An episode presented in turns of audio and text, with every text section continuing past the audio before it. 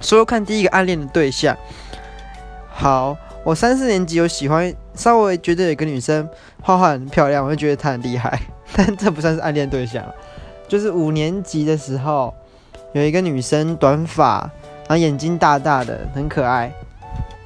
然后当初觉得她小时候暗恋一个人，就是觉得很可爱嘛，到现在可能还是差不多啦。然后，然后我们当初也是传纸条，传一传，